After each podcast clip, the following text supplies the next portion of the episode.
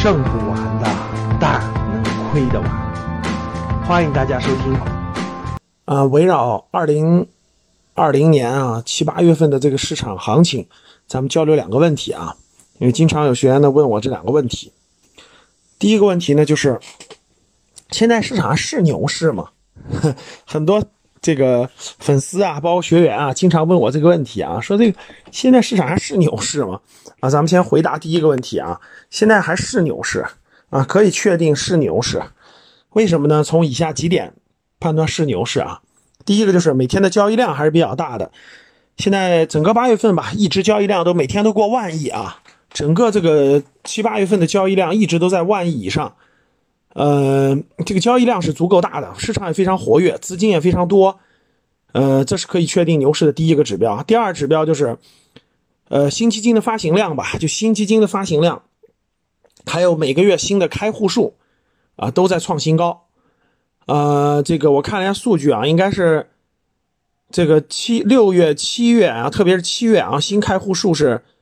比以往是高了非常多的，啊，这个增加了一百四五十万的这个开户数，然后呢，这个新基金的发行量非常之大啊，很多基金量刚发行就满，现在新基金啊，很多都三百亿的满额标准了，刚发行就满了，刚发行就满了啊，很多基金发行量都非常好，呃，公募、私募发行量都很很多。呃，很多人的钱呢都是通过基金进进股市的，所以呢，这个新的这个供应方吧，弹药的供应方非常之充足。第三个呢，就是这个，呃，大家可以调研一下，可以在比如说飞机上、高铁上或者平常就可以发现，关心股市、聊股市、投入股市的人比以前肯定是多了啊。如果你调研身边十个人，你会发现，过去可能。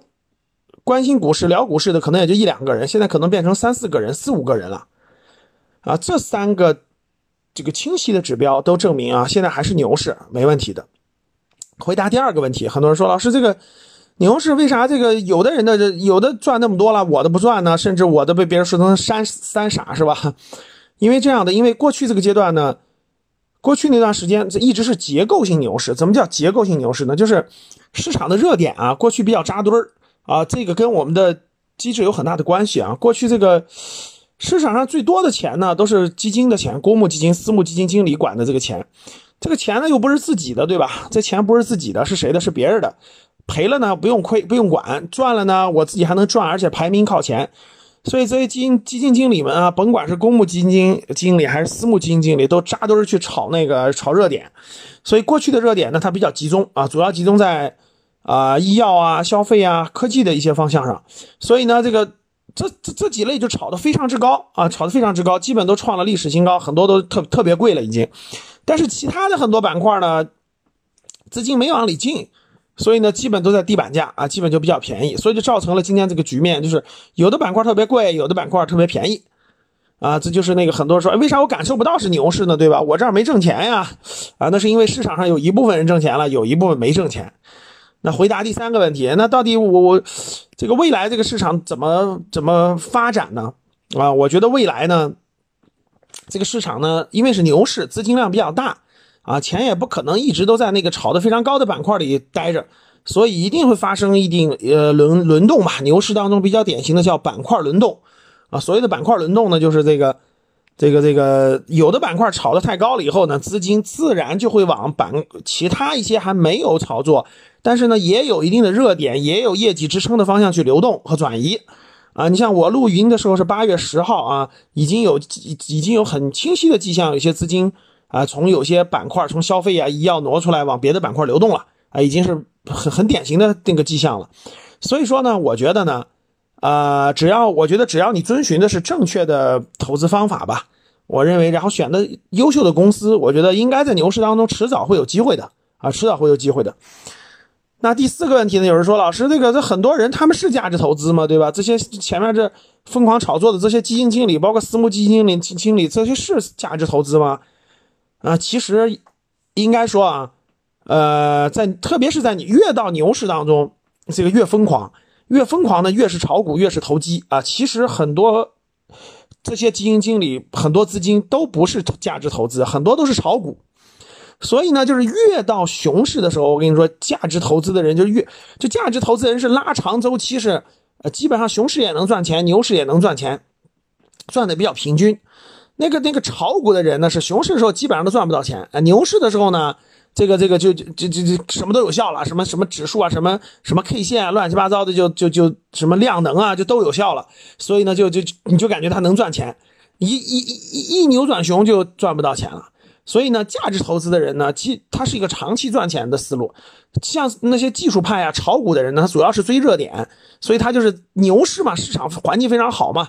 所以呢，这个牛市有点什么，就是撑死胆大的，这个饿死胆小的，就是，就价值投资反而赚的很多价。我认识的价值投资的一些一些那个那个那个不错的人啊，高手吧，就基本上他就是，就你熊市的时候，他他一年也能赚个百分之二三十，牛市的时候他可能也也是赚个百分之三四十。那像炒股的人呢，可能牛市的时候能翻倍，还能赚更多，甚至赚百分之两百三百，但是熊市时候就全亏回去，亏的很多。所以呢，就是。就举个例子，比如说五六年的时间，如果都是熊市呢，基本上价值投资人就稳步赚钱，就基本上稳步赚钱，偶偶尔一年浮亏，其他年份就稳步赚钱。炒股的人基本上就亏亏亏亏亏亏亏亏，但到牛市的时候呢，这个炒股的人就疯狂赚钱，呃，价值投资人呢就也赚钱，赚的相对少一点，所以相对来看，大家拉长了就会发现，嗯，假设七年时间，啊，这个这个这个一个牛一牛一个牛熊的轮回吧。就典型的价值投资人，他就可以穿越牛熊，就基本上相对比较稳健，反正总能赚钱。但赚多的时候呢，也也比较靠近平均。你像那个炒股的人呢，他就是牛市的时候就就相对疯狂，他胆儿大嘛。但是，一一一转完，那立马就跌，然后很多就亏进去了。而而且熊市时候很难赚到钱，炒股的人很难赚到钱。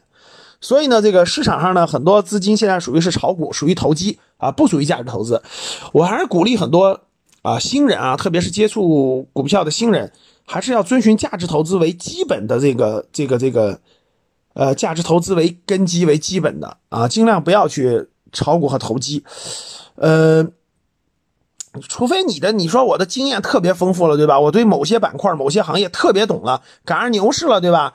我稍微大胆一点，对吧？这属于是经验非常丰富的前提下。是在牛市当中的适适当的操作有可能，我觉总体上我还是建议大家耐心一点，耐心一点。你你持有的是优秀行业的优秀公司，呃，在牛市当中同样能赚到钱的啊，只是稍微晚一点或者时时间不一样罢了。所以我觉得耐心等待可能是更。今天的节目就到这里吧。如果你想系统学习财商知识，提升自己的理财能力，领取免费学习的课件。请添加格局班主任五幺五八八六六二幺，我们下期见。